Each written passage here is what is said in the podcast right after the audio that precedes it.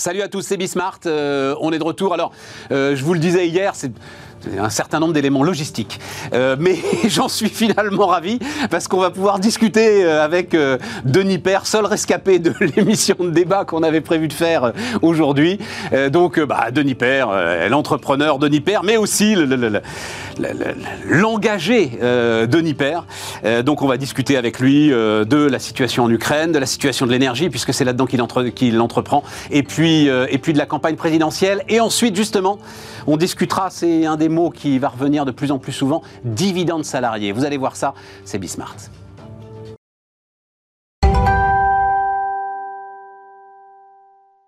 Donc Denis Père est avec nous. Bonjour euh, Denis, euh, entrepreneur. Euh, Aujourd'hui ton ton aventure, mais on va en dire un mot d'ailleurs. Hein, c'est Nature and People First, et puis évidemment impliqué dans dans la vie politique et et on va en parler. Et puis tu as une réflexion globale, on en avait parlé ensemble, tu as écrit un bouquin d'ailleurs euh, très intéressant là-dessus, sur le, la marche du monde, euh, le, le- le système économique mondial aujourd'hui, en tout cas celui des pays développés.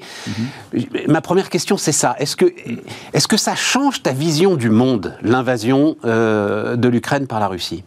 Est-ce que ça change ma vision du monde Euh, Je suis sidéré, comme beaucoup de gens, devant la violence inouïe qui s'abat sur ces populations qui euh, vivaient en paix et qui n'avaient pas fait grand-chose pour mériter ça, même rien du tout, hein, pour la plupart, évidemment, s'agissant des civils, avec des maternités bombardées, des scènes absolument épouvantables.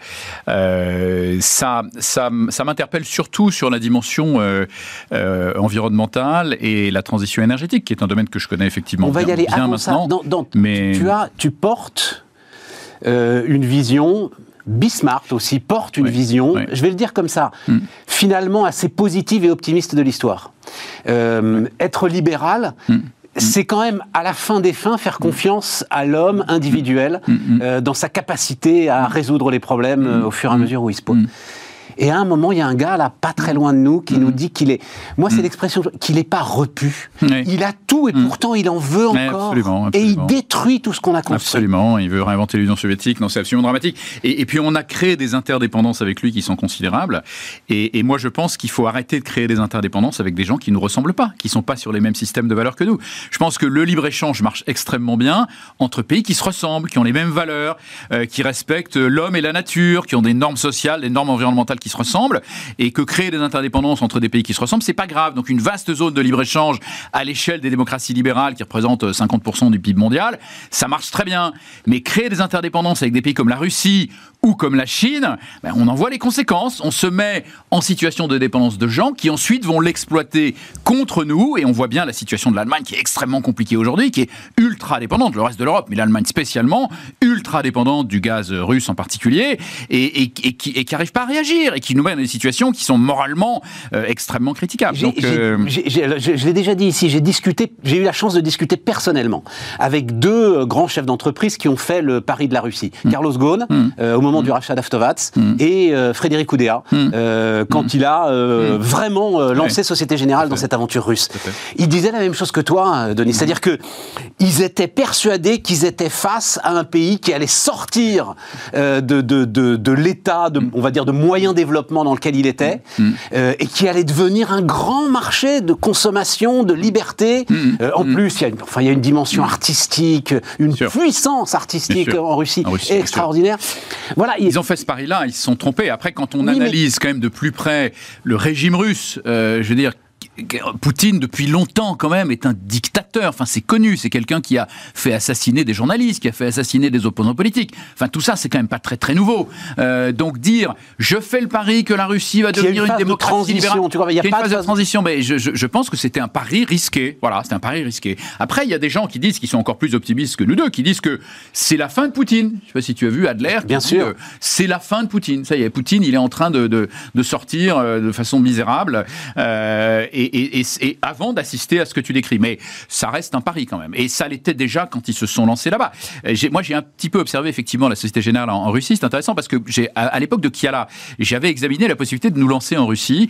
J'étais allé et, en fait, ça n'était pas possible sauf à, Saint-Pétersbourg et à Moscou parce que c'était les deux seules villes où la Société Générale était présente et pouvait nous permettre de lancer notre service en faisant du cash on delivery, c'est-à-dire en collectant le, le paiement à la livraison. Euh, Sinon, le système de paiement euh, russe, système bancaire russe, était beaucoup trop rustique. Et en fait, on n'y est pas allé parce que on a assez vite senti quand même qu'on se mettait dans des situations qui étaient très compliquées. Le, le transporteur qui allait assurer le transport des colis, il était en fait très proche du dirigeant de la poste russe, tout en étant son concurrent. Des situations. C'était quelle année ça à peu près 2010. 2011.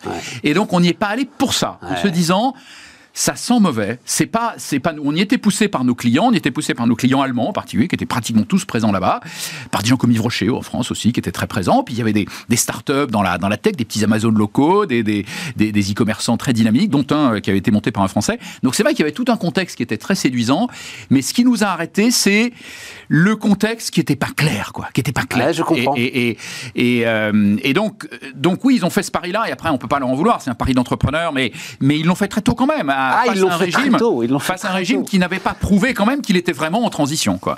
Euh, alors là, il l'est peut-être, effectivement. Euh, à, l'époque, on y croyait tous furieusement. On voulait y croire. Ouais, ouais, on.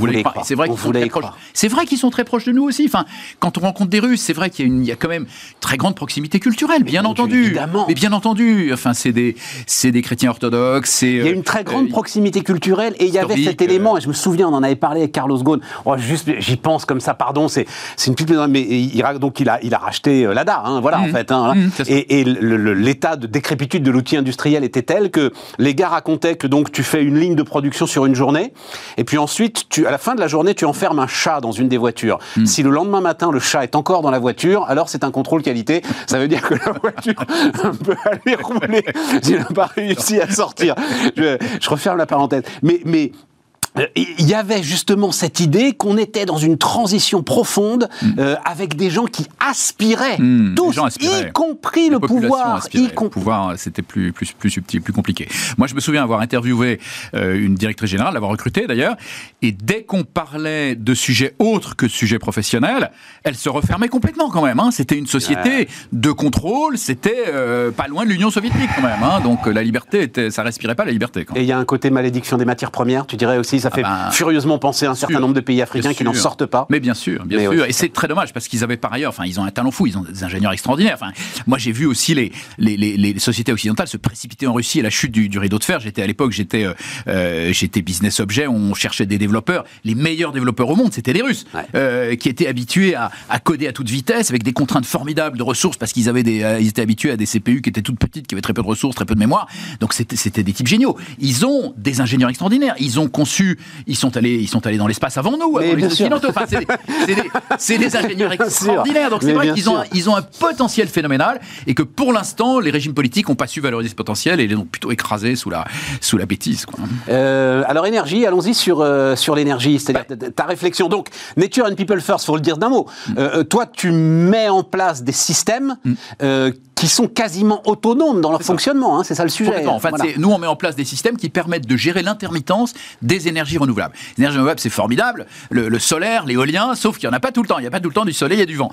Et donc, on a besoin de, de, puissance considérable à certains moments de la journée, euh, quand il n'y a plus de soleil ou quand il n'y a plus de vent. Euh, et donc, on peut faire ça avec une technologie qui existe depuis une centaine d'années, qui s'appelle le pompage-turbinage, avec des réservoirs d'eau, du dénivelé entre les deux. Quand on a besoin d'énergie, donc quand on a l'énergie pas chère, par exemple du photovoltaïque en milieu de journée, on pompe l'eau du bas vers le haut, et quand on a besoin d'énergie à la pointe, par exemple en fin de journée, on relâche l'eau, on entraîne une turbine hydroélectrique, on récupère 80% de l'énergie qui a été stockée. Ça marche extrêmement bien. Ça a été fait dans des sites gigantesques dans les Alpes, en particulier dans les années 80. Très compliqué de faire des, des grands sites comme ça maintenant. Donc nous, on préconise de faire plutôt des petits sites. Le seul endroit où on peut encore faire des grands sites, c'est l'Ouest américain. J'ai un projet dans l'Ouest américain, dans l'Arizona, de 700 MW avec des associés américains. 700 MW ah oui, 700 MW, mais bon, plus, plusieurs tranches, on peut monter à 6 GW même. Mais oui, oui, c'est dans, dans bah, Pour vous donner une idée, euh, Fessenheim, c'est deux fois 900 MW. voilà, c'est une, tranche, une, petite tranche nucléaire. Mais là-bas, il y, a de l'espace, on est dans un désert. Mais 700 euh, MW, mais pas en continu, c'est-à-dire 700 ah, MW en 4 heures ou jusqu'à 12 heures. Les utilities, les compagnies d'électricité américaines avec lesquelles on discute sur la côte ouest, nous disent, là aujourd'hui, on cherche plutôt 10 à 12 heures. C'est-à-dire que 4 heures, finalement, c'est plus suffisant. On a besoin d'équilibrer toute la nuit. C'est-à-dire qu'on a du photovoltaïque pendant, pendant la journée et la nuit, on n'a pas de ressources, on n'a pas d'énergie. Donc, il nous faut 10 à 12 heures, effectivement, pendant la nuit. Donc, on commence à réfléchir à leur fournir et 10 à 12 heures. délivrer 700 MW pendant 10 à 12 heures. Pendant 10 à 12 heures, je peux même délivrer, si sur ce site, hein, dans la Navarro Nation, dans la nation Navarro, euh, on peut délivrer, on a posé, déposé trois permis à la FERC, qui est, l'autorité fédérale américaine, pour délivrer 6 gigawatts en 4 jours. Euh, alors, c'est. Mais avec une emprise au sol phénoménale alors forcément phénoménal. Non, sur. sur En même temps, ils ont de la place là. Exactement. 750 mégawatts sur 12 heures, c'est 25 hectares. Ce qui, ce qui à l'échelle du désert de l'Ouest américain, à cet endroit-là, est pas grand-chose. on est dans un désert. Il y a, il y a en plus, il n'y a pas d'espèces rares, protégées. et s'il y en a, ben, on, se, on se déplace parce qu'il y a beaucoup de place.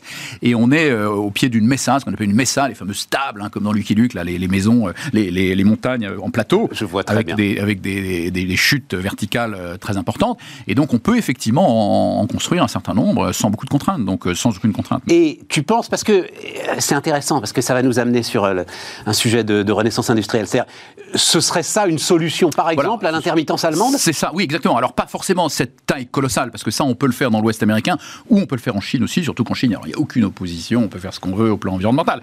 Mais alors qu'aux États-Unis, il faut quand même faire attention, il ne faut pas faire n'importe quoi. Mais en Europe, on peut plus faire ça. Il n'y a plus la place. On est, on est beaucoup trop contraint au niveau territorial. Faire un barrage sur une rivière dans les Alpes, c'est tout de suite une levée de bouclier considérable. Donc nous, ce qu'on préconise, c'est des petites installations d'une dizaine, d'une douzaine de mégawatts, mais d'en faire beaucoup. Par exemple, dans les stations de sport d'hiver. Euh, on a un projet dans le Colorado, alors qu'on a un peu mis de côté parce que le projet dans l'Arizona avance très très vite actuellement, mais dans le Colorado, où on pourrait faire effectivement une station de 20 mégawatts en utilisant une retenue collinaire de fabrication de neige artificielle existante en haut de la station et on en implantant un réservoir. Là, le sujet qu'on va avoir avec le gaz russe, c'est pas un sujet de non, mais on peut de 300, stations de sport d'hiver. 350 stations de sport d'hiver, 12 mégawatts par station, on est pratiquement à 9 gigawatts, c'est colossal. Et puis après, il y a d'autres technologies qui commencent à arriver. Il y a plein de gens qui travaillent sur ces problèmes d'intermittence. Mais il y a, attends, y a les tous les cerveaux mondiaux de tous les pays du monde actuellement essaient de trouver des solutions. Donc il y aura forcément des solutions. Moi-même, je travaille avec des Allemands aussi qui réfléchissent à des solutions sous-marines. Enfin, il y a, il y a, il y a plein question. de solutions. Attends, j'ai une question par rapport à ce que tu as dit. Euh, euh, faire un barrage dans les Alpes, c'est une levée de bouclier, etc. Mm. Barbara Pompili nous dit qu'il va falloir rouvrir des mines. Barbara ouais, Pompili, ouais, ouais, c'est-à-dire, est est-ce qu'on ne peut sûr. pas avoir une modification de mindset Peut-être face à cette dépendance. Ah mais bien sûr Stéphane, bien sûr. Après, euh, bien sûr, il faut, il faut, il faut tout, il faut tout envisager. Mais pour aller vite quand même, pour aller vite et éviter effectivement des mobilisations, il faut se rappeler quand même du barrage de Sivins euh, euh, il y a quelques oui, années, bon, qui, est, qui, a, qui a Poutine dégénéré. A tout changé, a... je crois. Alors c'est possible, hein non mais tant mieux. Après, sans faire n'importe quoi. Mais en tout cas, moi j'ai une solution à court terme, à court terme qui est disponible, qui est prouvée.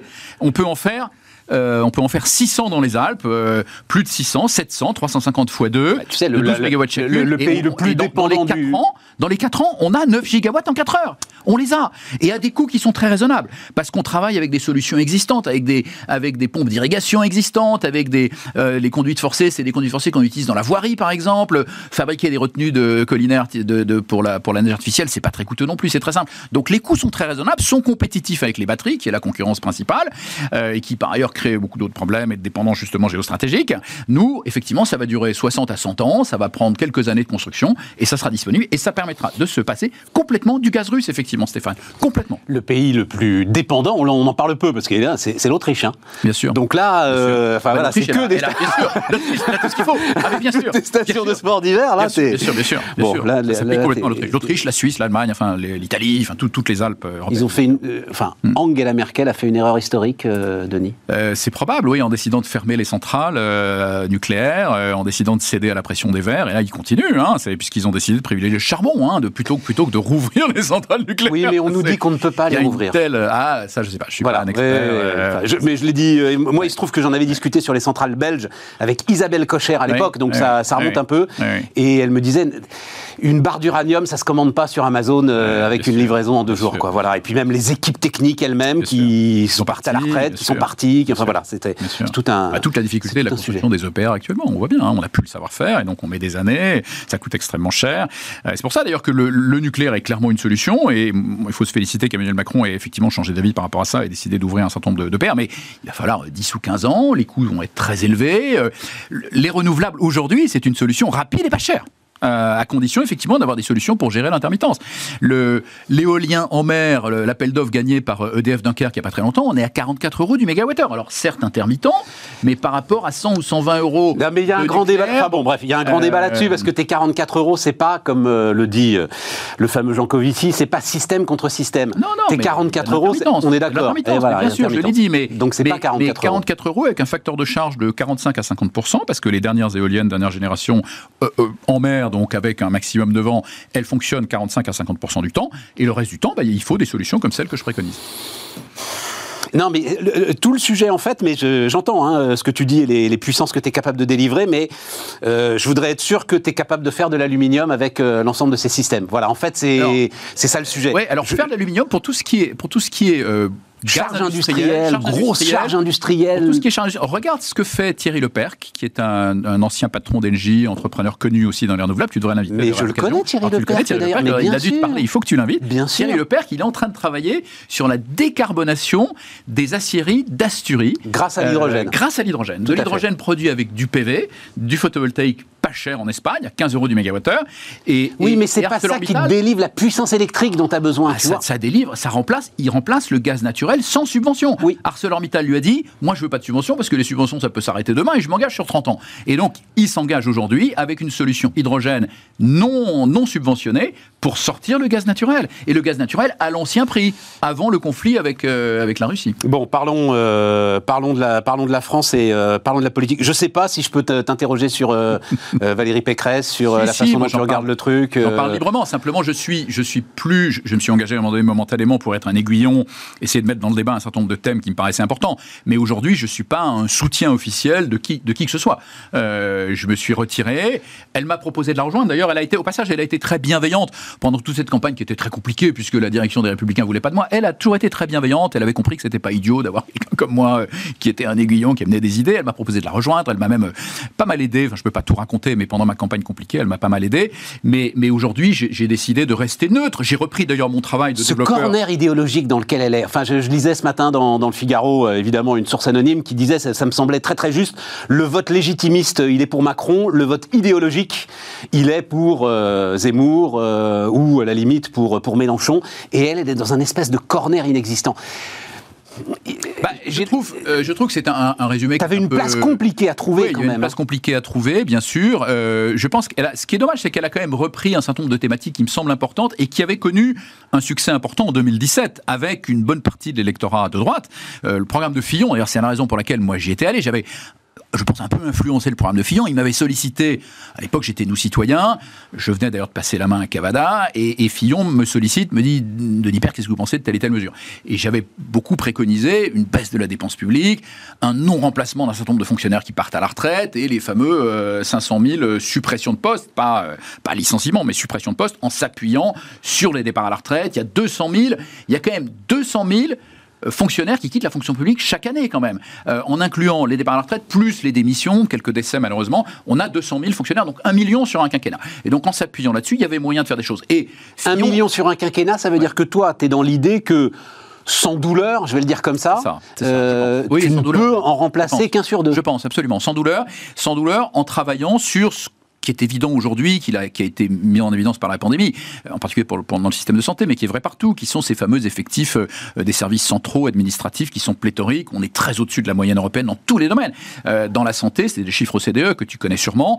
On a 35% du personnel qui voit jamais un patient, quand c'est 24% en, moyenne, en moyenne en Europe. C'est-à-dire qu'il y en a qui font mieux. Donc c'est 11 points d'écart. C'est des milliards d'euros à l'échelle de l'État, dans toutes les administrations, parce qu'on trouve ça partout, c'est des dizaines de milliards d'euros. Et donc travailler effectivement sur l'efficacité des systèmes centraux les systèmes administratifs sont trop de support, il y a moyen, effectivement, je pense, de supprimer beaucoup de postes de fonctionnaires sans douleur. Sans douleur, mais il faut faire ce travail de pédagogie, il faut faire ce travail de management, il faut faire une révolution organisationnelle et managériale, Stéphane. Et ça, c'est vrai que nos dirigeants politiques, ils n'ont pas tellement cette expertise-là. Moi, quand je vois fonctionner, et tout manager, je pense, à ma place le, le ferait, quand je vois fonctionner le système de santé publique français, je tombe de ma chaise. Enfin, je veux dire, c'est un système qui est d'une inefficacité absolument phénoménale. Je veux dire, des principes de management qui sont effarants. Il n'y a pas, de, par exemple, de, de principe de réplication des meilleures pratiques.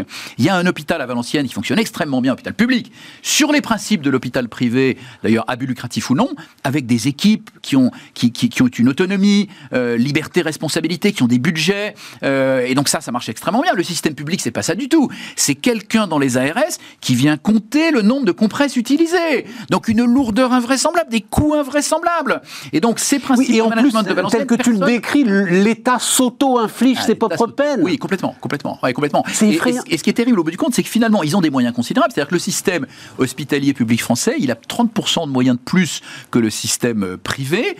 Alors, soi-disant parce qu'ils forment les étudiants, je sais pas quoi. Bon, 30%, c'est quand même considérable. mais c'est vrai, c'est pas. Oui, oui, c'est- oui, mais les vrai, étudiants- c'est vrai, ils oui, forment c'est les vrai, étudiants. mais les étudiants, Après, on ne sait pas si ça coûte aussi cher que ça. quoi. Voilà, les étudiants, ouais. c'est- les internes, ils travaillent 60 heures par semaine, ils sont payés 3 ouais, cacahuètes. hein. donc, euh, bon, ça, je pense qu'au contraire, c'est plus Ça donne de la productivité, donc, euh, ils sont motivés, ils en veulent. Bon.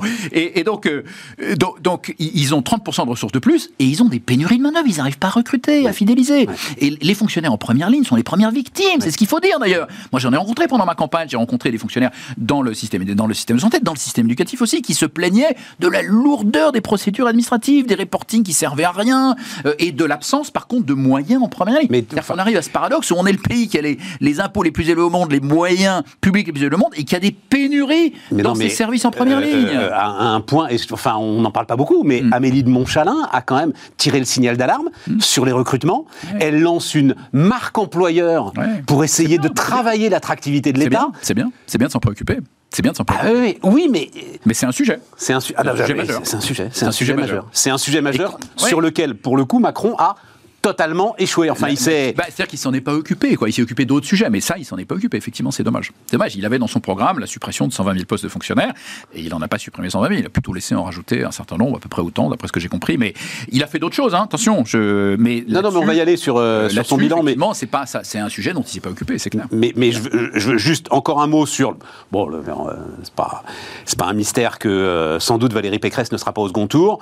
Euh, Est-ce que tu crois que. Enfin, recomposition de la droite, euh, on voit bien que Édouard Philippe pas. est en embuscade. Ouais, euh, des, noms comme Jean-Pierre Raffarin qui euh, sont là aussi à un moment ou à un autre pour essayer de recomposer les, recomposer les choses. Il y, a, il y a plein de scénarios possibles. Les gens des Républicains, je crois, rêvent surtout d'un espèce de troisième tour euh, au moment des législatives, en disant voilà, on a une présence régionale, ce qui est pas faux. Hein, Ah oui, mais il faut, il faut avoir quelque chose à vendre. il faut avoir le quelque chose à problème. vendre. Alors ils ont, bah, ils ont ce programme qui est peut-être pas suffisamment entendu.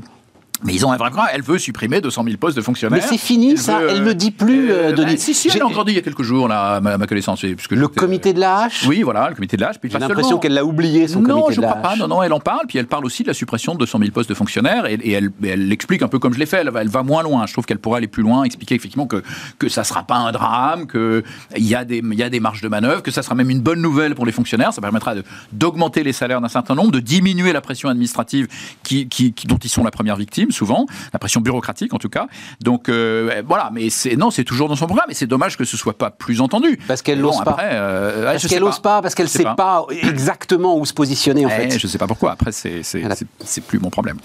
65 ans, euh, Macron. le- le- le- Bien. donc, c'est à la une des échos ce matin. On peut leur faire confiance quand même. c'est pour finir de siphonner la droite, euh, 65 Euh, oui, enfin, et puis c'est parce que je pense que c'est en train de s'imposer. Enfin, je veux dire, à un moment donné. C'est je- beaucoup, 65 ans, Denis, même quand tu fais. L'Allemagne est à il- 67, est en train Non, de non, passer à 67, mais l'Allemagne est plus vieille que nous.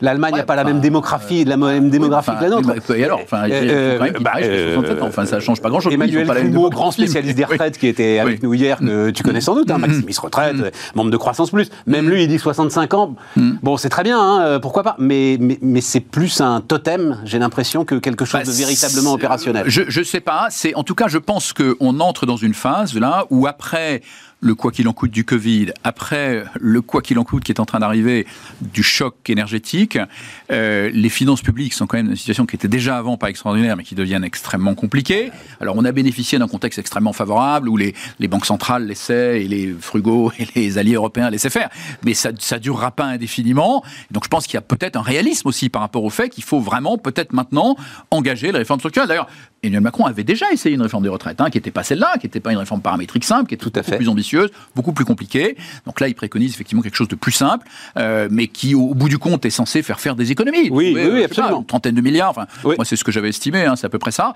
Ben, 30 milliards, c'est bien. C'est pas suffisant. Cela dit, il faudra faire aussi tout ce que j'évoquais tout à l'heure sur la, la- la révolution administrative hein, qui est nécessaire, euh, la révolution managériale aussi, organisationnelle. Euh, et, et- et je pense que ça devient nécessaire. Je pense que les circonstances font que ça devient nécessaire. Je pense qu'il y a une prise de conscience qu'on va, on peut pas nous laisser indéfiniment continuer à avoir des finances publiques qui, qui dérapent. Tu sais, on, on a activé tous les leviers, Stéphane. Non, non, on a mais- activé les impôts, on a activé la dette. On, a activé la Banque centrale, on a activé la fausse monnaie, diront, Voilà, diront certains. Non, euh, il faut Oui, mais quoi. il se trouve que là, tu es, quand même dans Ouais. Mm. un contexte européen. Euh, euh, justement, les, les fameux frugaux. Suède, États baltes, Mm-hmm. euh, Autriche. Peut-être qu'ils regardent le monde différemment. Euh, quand les Allemands te disent on va mobiliser 100 milliards euh, Mhm. pour euh, l'industrie de défense, euh, réserver 60 milliards qu'on aurait dû remettre au budget Mhm. commun pour la transition énergétique. Tu vois, c'est- en fait, j'ai l'impression que les responsables politiques français peuvent encore dire encore 5 minutes, Monsieur le Bourreau. Oui, peut-être. Alors avec un bémol quand même, c'est que effectivement, nous, on a les mêmes obligations. C'est-à-dire que nous, on va devoir aussi renforcer notre défense. Euh, on l'avait déjà commencé. D'ailleurs, Macron avait déjà commencé, donc on va devoir encore renforcer notre défense. Un peu moins, disons On qu'on est un peu moins alors, un peu désarmé moins- qu'eux, quoi. Voilà, Voilà. moins désarmé qu'eux, mais on l'est quand même. Euh, effectivement, le budget est, je crois, de l'ordre de 50 milliards. Il était de 30 Oui. milliards il y a 7 ou 8 ans, donc Oui. effectivement, ça a déjà pas mal progressé. Mais on va devoir aussi, bien sûr, financer notre transition énergétique aussi, qui est très coûteuse, hein, bien entendu. Euh, et puis, on a surtout notre problème de déficit structurel. Donc, quand, quand tu dois financer des choses importantes et urgentes comme ça, ça va, mais quand en plus tu as un déficit structurel parce que tu dois emprunter pour boucler la paye des fonctionnaires, ça devient un problème, je pense, dans ce contexte-là. Et les, les voisins européens le savent et commencent à nous dire, je pense, gentiment, les gars, faut quand même que vous soyez un peu plus au carré. Euh, D'où peut-être d'ailleurs aussi les 65 ans. C'est peut-être moins Oui. pour embêter Valérie Pécresse te que pour euh, calmer, voilà, envoyer des sûr. messages un Bien petit peu partout. Un euh, peu les deux, hein, je pense que aussi simplifier. Court terme, long terme, c'est une vision, c'est une vision entrepreneuriale. Le, le- le- le bilan, alors attends, deux, deux choses. D'abord, euh, toi en tant qu'entrepreneur, Hmm. L'espèce de quoi qu'il en coûte systématique, c'est-à-dire le quoi qu'il en coûte énergie, il, autant quand tu as une fermeture administrative, c'est à peu près normal que l'État compense. Mais là, les entrepreneurs doivent assumer leurs risques, non? Hmm. Ouais, Enfin, et qu'est-ce que, c'est- comment est-ce que il y a- Moi, je suis partagé. Je- le problème du, du pays, c'est que le, déjà, je parle par rapport aux citoyens, sans parler des entreprises, mais on est un pays dans lequel le pouvoir d'achat est extrêmement bas. Enfin, bon, C'est pour ça que je a- parle des quand même- entreprises. À la limite, chèque, chèque énergie pour Voilà, les. voilà. On est J'ai fait d'accord. mon premier plein à plus de 2 euros le week-end dernier. Moi, je viens, ça me pose pas de problème. Mais quand j'ai vu, quand j'ai vu, quand j'ai vu plus de 100 euros de- de- est tous un peu saisis gens- par le Il y a truc. des gens qui vont souffrir quand même. hein. Ça va faire mal. hein. Donc, euh, l'aspect citoyen. Après, les entreprises, euh, oui, je pense qu'il faut, euh, il faut y aller modérément. Il faut y aller modérément. Il faut regarder chaque cas particulier. Il y a des, il y a des entreprises qui sont très intensives en énergie, donc peut-être qu'elles, il faut oui, un peu les aider. Mais à un moment donné, tout- toutes les- leurs concurrents sont dans le même cas. Mais- leurs concurrents sont dans le même cas. Donc, donné, Exactement. le marché va, le marché va s'adapter. Donc effectivement, je suis pas moi partisan de- de- d'arriver avec une lance d'incendie très coûteuse pour aider toutes les entreprises qui sont confrontées à ce problème-là. Le, le marché mondial est confronté à ce problème-là. Et puis, toutes les euh, entreprises européennes sont Euh, si le gars euh, doit mettre des panneaux solaires sur le toit de Sûr. l'entrepôt et puis un petit système. s'adapter, bien sûr. mais oui, Bien sûr. mais donc pour ça, Sûr. enfin, pardon de le dire avec un peu de brutalité, mais il faut pas le soutenir euh, Non, non, non, je suis à bout de bras. Je suis d'accord. Je suis d'accord. Je suis d'accord. Surtout vu la situation de nos finances publiques, bien sûr. Ouais. Bien sûr. Euh, le bilan de Macron. D'abord, est-ce qu'on peut faire un bilan euh, pour toi des- On peut. Vu l'impact. On peut. maintenant. euh, Vu l'impact des gilets jaunes, de la crise ukrainienne, de la pandémie. euh, Ah, il a quand même eu quelques années. euh, les, les gilets jaunes, c'est quand même quelque chose qui a été déclenché par une décision qui était peut-être pas la bonne hein, aussi. Il faut quand même s'en rappeler. c'est hein, vrai. bon, hein. les 80 km/h. Voilà, les 80 km et le Plus et la, taxe carbone, effectivement. Donc, euh, Eh, Mais la taxe carbone, tu peux pas dire que c'était pas une bonne décision. non, c'était non, mais ce que je peux dire simplement, c'est que dans un dans le dans un pays qui a les impôts les plus élevés au monde, c'est compliqué.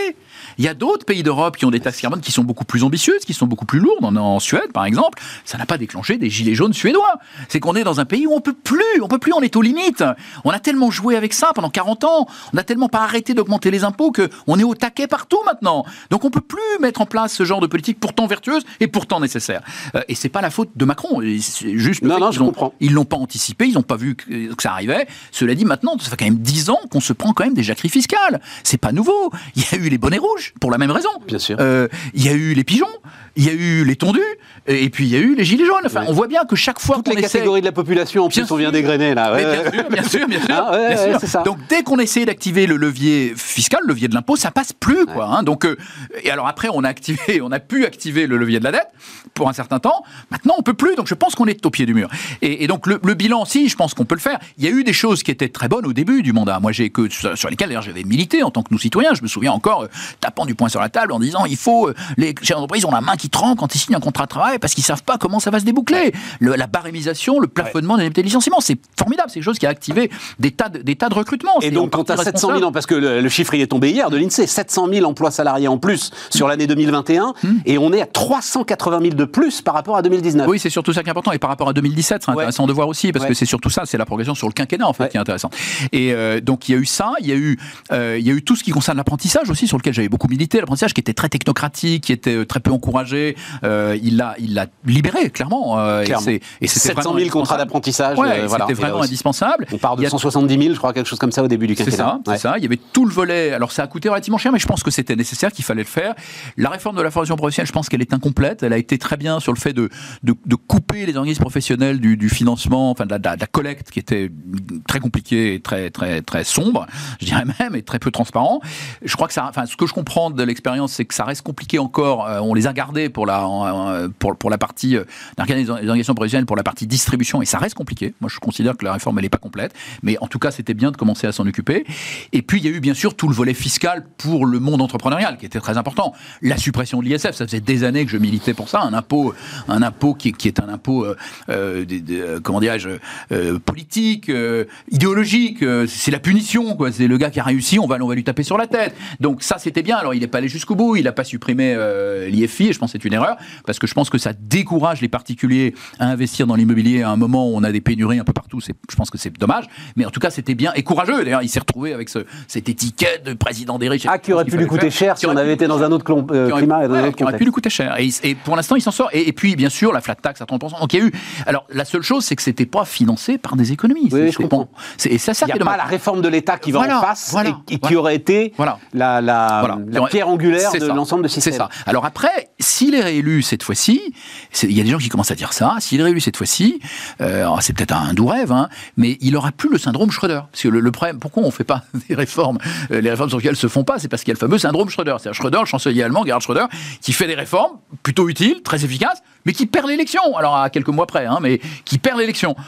Il aura plus ce syndrome-là puisqu'il ne voudra pas se représenter. Il aura peut-être d'autres ambitions non, mais, au niveau ouais. européen. Après, après, ça demandera quand même de la volonté. Oui, mais, parce que l'autre syndrome, comment ils appellent ça les Américains? Lame duck? L'autre ouais. syndrome, c'est que, bah, comme on sait que de toute façon, tu es au bout, ouais, euh, tu as une majorité qui te suit avec beaucoup moins d'entrain quand même. C'est le risque, mais il aura peut-être des ambitions européennes après, euh, qui, qui, feront rêver aussi et qui, qui donneront bon. envie de le porter. Ça veut dire, euh, Denis, parce qu'on est au bout mm. de cet entretien, mais je savais qu'on enfin, on aurait pu...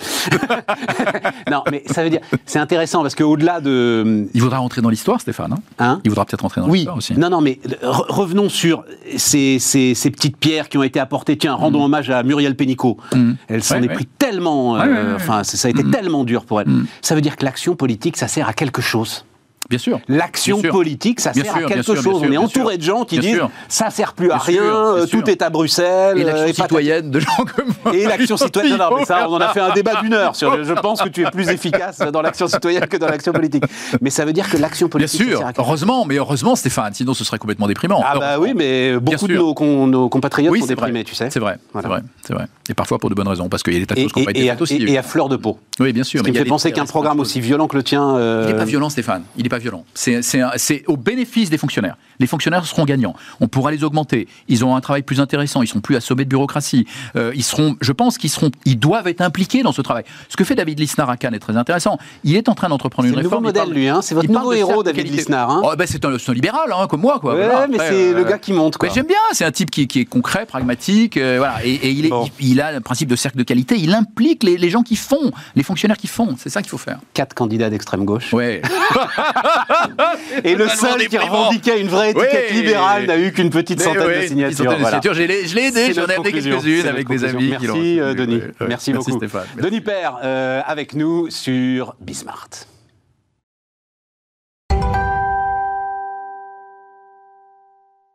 Deuxième partie de, de, cette émission. Alors, j'aurais aimé d'ailleurs euh, demander son avis à Denis Père euh, là-dessus. Euh, on n'a pas eu le temps. C'est cette histoire donc qui euh, va commencer à monter. Ça va pas être l'un des thèmes majeurs, on va pas dire ça, hein, de, de, de, la campagne présidentielle, mais dans les affaires qui nous intéressent, dans les affaires d'entreprise, c'est un sujet qui est en train de s'imposer puisque Emmanuel Macron lui-même en a parlé lors de sa première sortie à Poissy. Vous savez cette euh, conversation. Euh, avec euh, un certain nombre euh, d'électeurs. c'est la question du dividende salarié.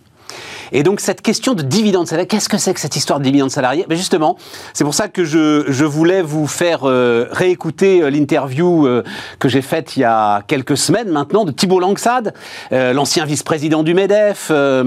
Aujourd'hui, alors il, il, était aussi en charge des TPE-PME.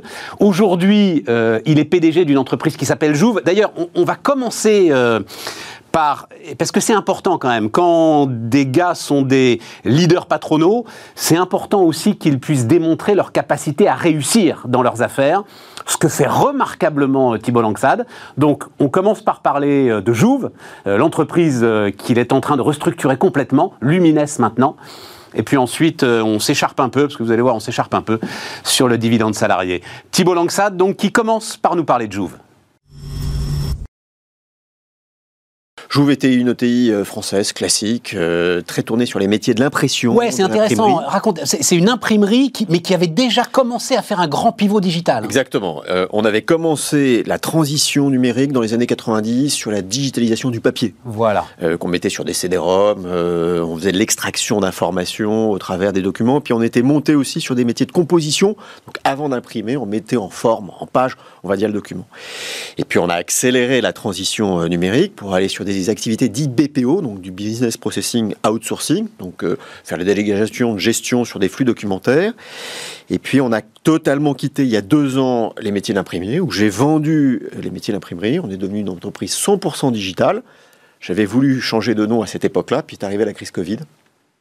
Et puis, euh, on n'a pas pu communiquer. Euh, Mais 100% digital avec, alors si je ne me trompe pas, une spécialisation autour des brevets euh, et de l'ensemble de ce qu'il faut mettre en place pour obtenir ces brevets. Mais ça, il y a 5 ans, c'est pas du tout dans le portefeuille d'activité de. Alors, si c'était déjà dans le portefeuille, déjà dans le portefeuille si on faisait déjà du traitement de brevets pour l'Office européen des brevets, pour l'Office mondial des brevets, on a gagné, fort de ce savoir-faire, euh, l'Office allemand des brevets, et puis on a gagné en juin dernier l'Office américain des brevets. Tu peux m'expliquer ce que c'est que le... C'est très simple. Vas-y.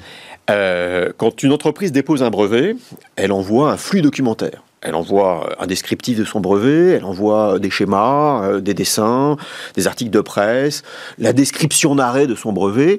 Tout ce flux documentaire, il arrive à l'office qui va regarder, essayer de le mettre en forme, comprendre pour identifier le caractère innovant. Nous, ce que nous faisons, c'est que nous recevons tout ce flux, généralement par mail, on le craque, c'est-à-dire tous les documents qui sont du PDF, du Word, des images, on le synthétise, on le met sur un seul document, on enrichit le document parce qu'on a un historique de, de, documents brevets et on facilite au travers de cela l'identification du caractère innovant. Et l'ingénieur qui va identifier le brevet, il va passer à peu près une demi-heure sur le dossier, là où il pouvait passer quelques journées. Et donc on facilite un flux documentaire euh, de façon quasiment instantanée, puisque ce sont des algorithmes qui travaillent derrière. Alors quand vous déposez 150 000 brevets par an, les Américains en déposent plus de 250 000, eh bien on facilite le traitement, ce qui permet à l'entreprise de pouvoir obtenir son brevet beaucoup plus rapidement. Et le, enfin, ça a quelle part dans ton chiffre? Donc c'est, on va en dire un mot, la clé d'un contrat très important que tu as obtenu aux États-Unis. Mais c'est quelle part de ton chiffre d'affaires, ça, aujourd'hui, cette spécialisation Aujourd'hui, on fait à peu près 100 millions d'euros de chiffre d'affaires et sur la partie brevet, on est à peu près autour de 15 millions. Ah oui, donc c'est pas si important que ça finalement, ça va monter en puissance. Ça va monter en puissance. Et, c'est venu en lumière parce que c'est le fameux contrat américain. Exactement, et nous allons doubler notre chiffre d'affaires en partie avec notre contrat américain. Alors ça, il faut en parler parce que c'est là qu'on commence à tirer des, des, des, enseignements quand même très très intéressants sur euh, la vie des entreprises. Donc, tu l'as dit, Jouve, 100 euh, millions d'euros de chiffre d'affaires. Il y a du monde, quand, enfin Jouve, Lumines, je m'y fais pas encore. 2000 euh, personnes, hein. c'est ça, c'est 2000 personnes. Hein. Un peu moins de 2000 personnes. Un peu moins de 2000 personnes je crois que tu l'as dit euh, plus ou moins. Donc, les États-Unis te confient quoi? C'est tu vas euh, processer l'ensemble des brevets qui seront déposés aux États-Unis? Exactement. Auprès de l'Office américain des brevets, l'équivalent de l'INPI français. Et ce qui te bluffe, c'est qu'ils ont confié ça à une ETI, et même une petite ETI, quasiment une grosse PME, française. Eh oui. Mais c'est là où les Américains sont extrêmement pragmatiques. Les Américains, ils se disent, voilà, on a un flux documentaire brevet qui est très lourd, on n'est probablement pas les meilleurs pour gérer ça, regardons ce qui se passe sur le marché. On va voir euh, l'Europe, puisque l'Europe dépose à peu près le même nombre de brevets que les Américains, ils vont interroger l'Office européen des brevets pour dire comment vous travaillez. L'Office européen des brevets dit, voilà, nous on a des prestataires, on est identifié, les Américains viennent nous voir. Les Américains disent, bah écoutez, euh, ça nous intéresse, faites-nous une preuve de concept. Bon, je dis, je veux bien, mais une preuve de concept, ça va nous coûter un peu de sous. Ah non, non, non, on vous paye. On vous paye la preuve de concept. Et le montant qui paye, je vais taire les montants, c'est à peu près un des gros contrats que j'ai euh, chez Lumines. Alors ils payent. ils disent, bah, c'est super. Est-ce que vous êtes prêt à concourir à un, euh, appel d'offres pour juste émettre des informations? On dit oui. Puis après, on dit Ah, c'est super, vous avez bien répondu à ce RFI. Est-ce que vous êtes prêt à répondre à un appel d'offres, cette fois avec un pricing de ce que vous mettez en œuvre? Bah oui. Et après, on dit Bah voilà, maintenant vous êtes détenteur du marché. Alors la petite histoire, c'est Mais que c'est le- complètement dingue. C'est eux qui sont venus te chercher. c'est eux qui sont venus me chercher. Après, on a répondu, hein, on a Ah, proposé bien sûr, non, non, tu l'as très bien décrit. Et après, il dit voilà, le marché, il est 1,4 milliard. On vous demande de développer euh, aux États-Unis, de mettre en place 1000 personnes. Bon. Euh, et on veut que vous soyez prêts dans un an. Et pour ça, on vous donne l'équivalent à peu près de 100 millions pour mettre en œuvre le dispositif. Et quand on m'a dit ça, j'ai dit bon, bah. euh, c'est super, mais il y a un moment, ils vont me demander une garantie d'exécution, ils vont me demander une garantie financière, ou tout simplement, ils vont réaliser que mes fonds propres correspondent pas à la taille du marché, ou que ce qu'on dit souvent en France ou en Europe, bah, vous êtes en position de client unique, Oui, oui, dépendance économique. Dépendance économique, on va y Bah, euh, donc je me suis dit, c'est Non, non, quoi mais le attends, coup moi, l'entrepreneur. Tu sais, il y avait une pub pour la Société Générale que j'adorais. Forcément, tu t'en souviens. Le gars visite l'usine. Le gars fait des, fait des lampes. Et des ou des ou chaises, des chaises, ou des lampes. Il visite l'usine, le, et tout à coup, le gars, vous en prenez combien? 10, 20, non 2000 Et il se tourne vers son chef d'atelier. Genre, on le fait, on le fait pas. Moi, c'est ça qui m'intéresse. Bah, à un moment, tu te dis, mais est-ce que je vais pas euh, mettre la boîte par terre à courir derrière quelque chose qui est beaucoup Oui. trop grand pour moi? Et plus on posait de questions euh, aux États-Unis, enfin aux Américains, pour leur dire, mais attendez, on comprend pas, euh, un peu à la française, plus les Américains nous disaient, mais attendez, euh, vous n'avez pas confiance Vous le voulez ou vous ne Mais, voulez pas ce contrat Alors, on s'est dit, bon, on va pas proposer trop de questions. Mais on s'est dit, mais c'est, c'est, c'est, c'est immense comme marché au regard de ce que l'on a, euh, on va dire, euh, en termes d'équipement. Maintenant, le challenge est énorme parce qu'on développe tout aux États-Unis. Eh oui, ça, Ah, Ça, c'est. euh, Euh, Mais d'ailleurs, je le dirais d'un mot, ça me fait furieusement penser à l'aventure d'Aurelia, euh, les horloges atomiques. Il est parti. Est-ce que euh, Thibaut, il va falloir que tu partes aux États-Unis pour monter le truc, quoi? Ah bah, euh, on est, en tout cas, une partie Jean-Yves des Courtois, équipes. le patron d'Aurelia, il a dû partir aux États-Unis. Une partie des équipes sont aux États-Unis. La vigilance des Américains, elles sont euh, liées pour le moment sur la problématique cyber. hein. C'est-à-dire qu'il faut qu'on développe aux États-Unis. Il faut se rendre compte qu'il y a des endroits dans l'usine de services qu'on va monter auxquels je n'aurai pas le droit d'aller parce que je ne suis pas citoyen américain. Quelle histoire Euh, et donc, je suis obligé de recruter, dans, l'entreprise qui, appartient au groupe, hein, eh bien, euh, des citoyens américains pour pouvoir traiter cette donnée. Donc, on est en train de réfléchir comment on peut le monter, sachant que le, savoir, hein, ce que l'on fait, le moteur, hein, est, est en, France, est entre Lens et Mayenne. Eh bien, faut qu'on fasse une partie d'un transfert technologique dont on reste pleinement propriétaire, mais dont les Américains ont absolument euh, Exiger que ce soit exigé leur pour sol. que ce soit totalement en sécurité. Et depuis ce qui s'est passé aux États-Unis, depuis l'affaire SolarWind, à l'idée d'avoir un partenaire qui puisse être branché. Faut que tu me rappelles SolarWinds. Alors, SolarWind, c'est euh, des fameuses mises à jour qui ont été faites euh, par Très juste. des, des codes. L'administration américaine, voilà, l'administration américaine a été piratée par, par l'un de ses prestataires, involontairement d'ailleurs. On prend le meilleur, mais euh, vraiment, euh, on veut s'assurer que tous les protocoles, tous les codages, eh bien, vous en ayez la pleine maîtrise et que les citoyens américains en aient la pleine maîtrise pour pas qu'on ait cheval de Troie dans notre administration. C'est passionnant hein, sur le, ben, on va pas l'amener maintenant, mais la réflexion sur ce concept très important de souveraineté qui revient euh, en flèche aujourd'hui, la façon dont tu racontes cette histoire, je trouve que c'est très intéressant. Alors je peux même rajouter un petit point, c'est que c'est intéressant à mon avis pour, euh, pour la campagne présidentielle, mais surtout pour l'Europe. Quand on gagne un deal de 1,4 milliard aux États-Unis, j'ai 20% de ce chiffre d'affaires qui doit être généré par des small business américains. 20% de ce chiffre d'affaires, alors c'est compliqué, hein, c'est, c'est, c'est- c'est pas une tâche facile, où je dois trouver des TPE et des PME américaines euh, pour les embarquer dans mon projet. Et ça, euh, c'est pour moi une contrainte. Ah, bah, Ah, pour moi, c'est une contrainte. ouais.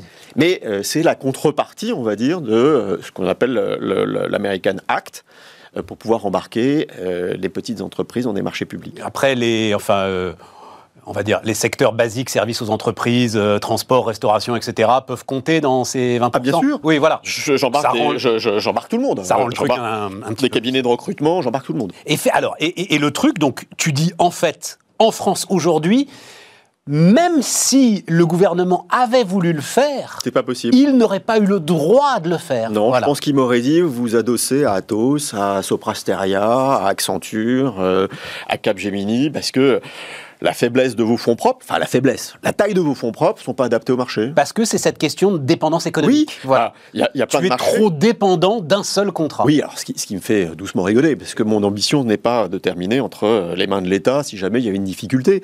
Mais voilà, il y a certains appels d'offres en France où je n'ai pas le chiffre d'affaires critique pour pouvoir y répondre.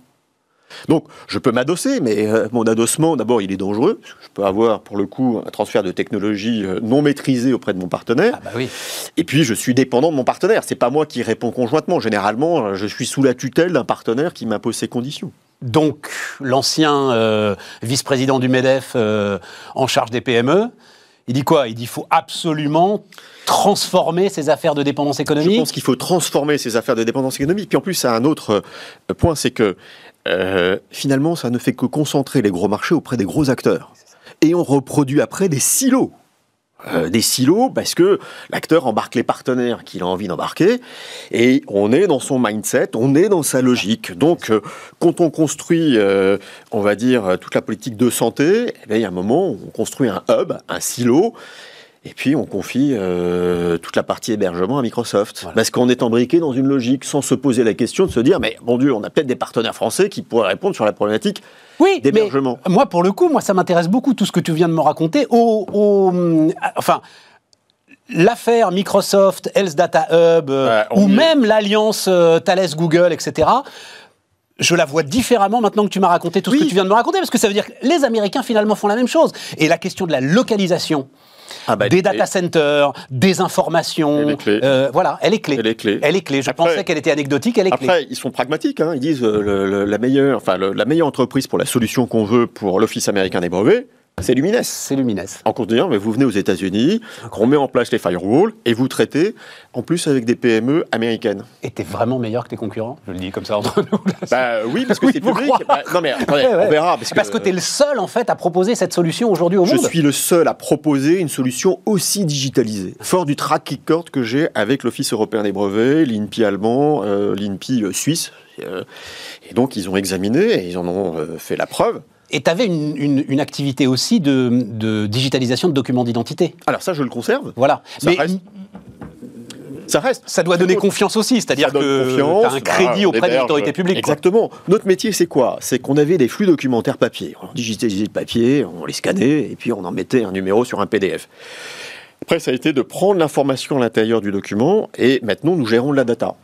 Euh, Nous travaillons pour toutes les banques et nous faisons euh, ce qu'on appelle la rémédiation. C'est quand on encouvre euh, un compte bancaire, on prend la pièce d'identité, le certificat de domicile, un bulletin de paie, on met ces trois documents en cohérence et instantanément, en quelques secondes, on fait l'authentification forte qui permet d'ouvrir le compte en banque. Bon, c'est bien. Ah, c'est une belle histoire. C'est une belle histoire, mais, mais tout ceci se fait avec une équipe MEDEF formidable. Non, le MEDEF si, me ça manque. te manque, Non, on mais- va en parler, c'est la deuxième partie de cette interview, ça te Bon, manque un alors. peu quand même. Non, non, mais euh, entre, entre nous. Non, mais moi, je suis un acteur, un, entrepreneur, et, j'essaye d'être engagé. Mon équilibre, il est en tant que Ouais. chef d'entreprise, mais sous une forme de- d'engagement. Après, il faut doser l'engagement, parce que c'est le MEDEF est une machine aspirante, elle est passionnante, mais euh, ça peut être nos limites. Donc, il y a un moment, il faut retrouver euh, Et des équilibres. C'était au départ, dans, quand les actionnaires de Jouve, alors puisque c'était Jouve, euh, t'ont appelé, le, le deal, il était déjà là, c'est-à-dire euh, vous étiez d'accord sur le fait que tu allais être un patron, un vrai patron, mais que Ouais, il y avait un deal qui était de dire. tu pas- continuerais à intervenir dans le débat public. Tu- Je, com- exactement, parce que ça, euh, j'ai des prises de parole, il faut quand même l'expliquer. En revanche, euh, j'avais également dealé euh, euh, une baisse de mes activités euh, patronales qui était plus compatible avec euh, mon activité aujourd'hui. Euh, alors donc, euh, l'un de tes combats, euh, l'un de tes autres combats, et alors il se trouve qu'on est en plein dedans là, hein, c'est euh, l'histoire du dividende salarié, c'est l'histoire de la participation et de l'ensemble de ces dispositifs. Tu m'as beaucoup surpris, euh, Thibault.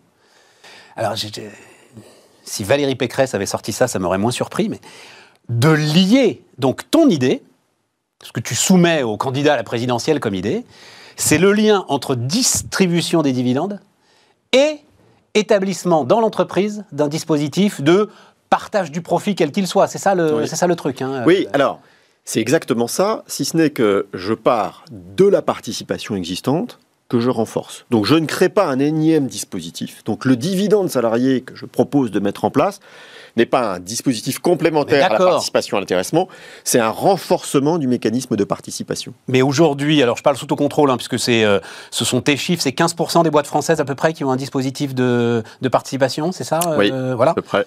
Et donc en gros, euh, les autres, si on t'écoute, n'auront pas le droit de distribuer de dividendes Non. Alors d'abord, je, propose de rendre obligatoire la participation pour toutes les entreprises.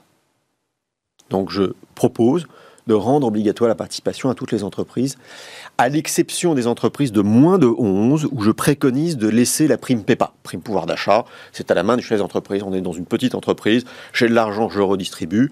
J'ai pas d'argent, je ne peux pas redistribuer. Et c'est fait de façon unilatérale par chef d'entreprise. En revanche, pour toutes les entreprises supérieures à 11, je propose de rendre obligatoire la participation. Je propose de renforcer la formule de participation pour les grandes entreprises euh, pour qu'elle se soit plus rémunérateur. Et pour les petites entreprises, je propose de la simplifier, que ce soit un pourcentage du résultat euh, de l'entreprise, qui est immédiatement lisible pour le chef d'entreprise. Après, il y a beaucoup de chefs d'entreprise, et c'est là où il faut être très transparent. La grande majorité des chefs d'entreprise donnent des primes et des bonus. On ne le voit pas. On le voit pas. Non, mais tout à fait. Qu'ils utilisent ce dispositif-là, qui est désocialisé, défiscalisé, et qui sera. Ça fait partie du problème, ça, Thibault. C'est-à-dire que, euh, alors euh, je le vois, il se trouve que je lisais un article très intéressant là ce matin dans les échos autour du, je crois que c'est le numéro 2 européen de, hum, c'est dans le domaine de la plasturgie, enfin peu importe, Kemwan. Les gars ont des dispositifs de participation qui sont très très impressionnants. 1500 hein. euh, salariés, 10 000 euros par an, boum. Oui, mais ils sont en grève là, parce que les syndicalistes disent non.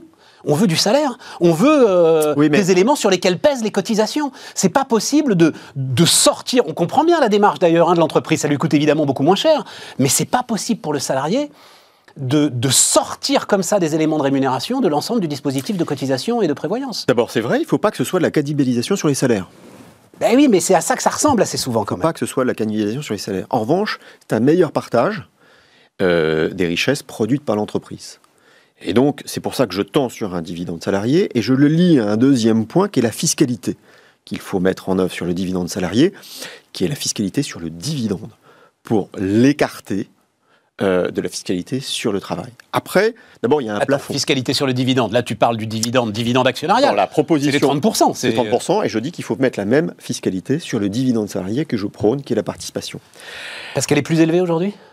Ah bah, elle est soumise à l'IRPP. Elle est soumise à, à au titre de l'équité. il faut que ce soit mis euh, sur celle du dividende, nonobstant le fait que ce soit, si c'est mis sur un plan d'épargne entreprise, si c'est mis sur un PERCO, il faut que ce soit totalement défiscalisé parce que c'est sur durée longue. Donc ce que je dis, c'est qu'il ne faut pas que ce soit, ce soit de la substitution au salaire, euh, mais il faut que ce soit un meilleur partage euh, de la richesse. Et c'est très bien, mais le dividende, pour l'actionnaire, il a une fiscalité euh, qui est différente que celle du travail. Et le salarié qui contribue à du dividende de travail, c'est comme ça que c'est marqué dans la loi. Hein. Dans l'esprit de l'ordonnance 67, c'est du dividende de travail, j'appelle du dividende salarié, il faut que ce soit soumis à la même fiscalité. C'est pour ça qu'il faut un traitement différent. Après, euh, il n'y a pas de risque de cannibalisation. Soumis à la même fiscalité, le prélèvement forfaitaire unique, il est de 30%, d'accord, euh, pour les, les actionnaires. Euh, il y a quand même malheureusement, malheureusement, très très peu de salariés français qui sont au-dessus des au-dessus du barème 30%. C'est pour ça que je propose, c'est pour ça que je propose une trajectoire de 5 ans pour le ramener à ce niveau de fiscalité, mais je propose également de le doubler puisque je propose une simplification de la formule de participation qui double le montant euh, enclenché par les entreprises. ce que je trouve pervers, c'est le lien que tu fais entre les deux. Je veux dire, le, le, le la première rémunération du salarié, c'est son salaire quand même. Bien sûr. L'actionnaire n'a pas d'autre rémunération que le dividende. Bien sûr. Mais il y a un moment où on ne peut pas, on ne peut plus, ne pas prendre en compte dans la richesse produite euh, les collaborateurs. Mais ils ont un salaire, enfin. Bien sûr. Mais euh, Stéphane, je rappelle un point. Et ça fonctionne comme ça depuis 1967. La participation, la formule de participation, je peux la rappeler si tu le souhaites, qui est le bénéfice net fiscal de l'entreprise, moins 5% des capitaux propres, fois un demi multiplié par la masse salariale divisée par la valeur ajoutée, je t'ai perdu. Peu importe. Ah dans l'esprit du général de Gaulle et qui anime la répartition est une cote-part du dividende. Ce que je dis aujourd'hui, c'est qu'il faut le renommer, et dans la loi c'est dividende travail, il faut le renommer dividende salarié. Et Stéphane, on peut dire tout ce qu'on veut, mais chaque année, et ça commence maintenant, et on va feuilletonner jusqu'au mois de juin. Mmh. On va tirer sur les entreprises parce qu'elles auront des résultats records, elles auront des bénéfices records. Moi, je propose, c'est de renommer cette participation en dividende salarié, faire en sorte qu'elle soit plus contributive, mais qu'elle reste dans les esprits de 1967. Si tu veux réconcilier les Français avec Mais le capital, si tu veux 67, mais réconcilier... c'est une période de croissance. Là, tu peux avoir besoin d'un soutien actionnaire important. euh, Et, et alors, c'est une formule. Je ne dis pas que c'est un tiers. je- ma, ma formule, c'est pas un tiers, un tiers, un tiers. C'est pas un tiers pour l'entreprise, un tiers pour le salarié, un tiers pour l'investissement de l'entreprise. bah, c'est ce qu'on croit une- comprendre. Ben non, je le redis et je le dis simplement, c'est pas ça. C'est une cote-part. Je dis, il faut garder la formule de participation, qu'il faut euh, renforcer et la rendre plus contributive. L'intéressement, c'est du salaire. L'intéressement en entreprise, on fixe des objectifs qui peuvent être des objectifs extra-financiers. Quand on arrive en fin d'année, on relève les compteurs, on verse une rémunération complémentaire qui s'adresse essentiellement, enfin qui est une forme de salaire. La participation euh, qui fonctionne dans toutes les entreprises est une cote-part du dividende. Je dis soyons pas hypocrites, il faut le renommer et que ce soit plus contributif sur le partage de la valeur. Faisons-les. Aujourd'hui, l'État prend 20% au titre du forfait social. Baissons le forfait social. Permettons aux entreprises de mieux rémunérer au travers ces dispositifs-là. Après, baissons la fiscalité sur le travail, baissons le poids des charges sur le travail, et peut-être qu'on n'aura peut-être pas au besoin de tous ces dispositifs qu'on a mis en place en France pour pouvoir trouver des biais compte tenu de la pression fiscale. C'est ça mon problème. Mais il y a, est mais je le dis, Voilà. mais il y a un moment, si on veut que ce soit audible, au moment où on travaille sur un capitalisme rénové, sur le partage de la valeur, nous devons, nous devons être plus transparents et nommer les choses. Et tout le monde est d'accord avec toi. Enfin, tu as vu beaucoup de monde tu, dans le dernier communiqué de toi que j'ai lu. Là, tu dis, je vois tous les partenaires sociaux. J'ai vu de ça, tous les partenaires sociaux, tous les Euh, partenaires ils sont, sociaux, euh, tous les partenaires sociaux sont euh, à l'aise, peut-être pas avec la formulation, parce que euh, Mais un on est à dispositif de plus. Quoi. Mais non, c'est pas un dispositif de plus. Mais si tu le rends obligatoire, donc euh, un un dispositif, dispositif, c'est un dispositif qui existe déjà, que j'étends. Après, le patronat, MEDEF peut pas être euh, confortable avec un dispositif obligatoire, et je le comprends. Néanmoins, il y a bien aussi une volonté de réconcilier les Français avec le capital. Et dans les petites et moyennes entreprises, il faut qu'ils mettent en œuvre les dispositifs d'intéressement et de participation. Les masses salariales vont augmenter de 10% dans les TPE, PME dans les cinq prochaines années. Ils ne pourront pas y arriver s'ils ne mettent pas en place des dispositifs complémentaires. Et après, quand on regarde les, les politiques, d'abord, euh, je me réjouis que Valérie Pécresse le cite. Ah bah oui, oui, le attends, met en mais, avant. euh, tout le monde adore ton Tout histoire. le monde le met en avant. Euh, Au-delà de la sémantique, Ils adorent ça, je c'est pense que dirigiste, euh, non, c'est social. je pense que je pense que réconcilier les Français avec le capital. On est le seul pays au monde où on tire à boulet rouge sur les entreprises parce qu'elles ont euh, des résultats importants et qu'elles redistribuent des dividendes. Voilà, il y a un peu de Tu sémantique. crois que ça calmera un petit peu le... Bien sûr que ça calmera. Et au lieu d'appeler ça euh, dividende, participation, c'est du dividende. Renforçons-le, euh, rendons-le plus effectif dans les entreprises. Voilà donc euh, notre entretien avec euh, Thibault Langsad. Vous en savez plus désormais, enfin j'espère, sur euh, le dividende salarié. Ça reste, ça reste quand même un tout petit peu confus, hein, euh, on est bien d'accord. Demain, Aurélie Planex et nous, on se retrouve lundi pour d'autres débats. Bonne soirée sur Bismart.